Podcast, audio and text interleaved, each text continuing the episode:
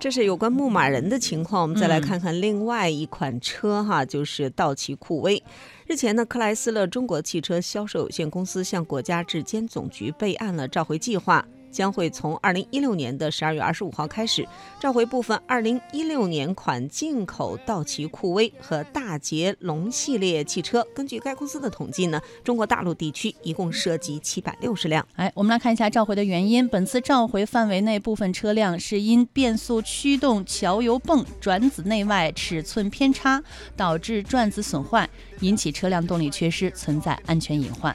克莱斯勒中国汽车销售有限公司呢，将会为召回范围内的车辆免费更换尺寸正确的驱动桥油泵，以消除隐患。相关的用户呢，请您注意车辆警示灯的情况。如果发现警示灯亮，那么请尽快以安全的驾驶方式行驶到安全区域，并且停车。然后呢，立即联络对应的经销商。在召回行动开始之后，应当尽快联系经销商进行维修。嗯，那么方式呢？刚才也跟大家介。介绍了哈，呃，那么也可以再重复一遍哈，您可以呃主动的去来进行联络哈，一个是克莱斯勒的客服电话四零零六五零零或幺幺呃幺幺八，也可以拨打电话零幺零五九七九九六幺六。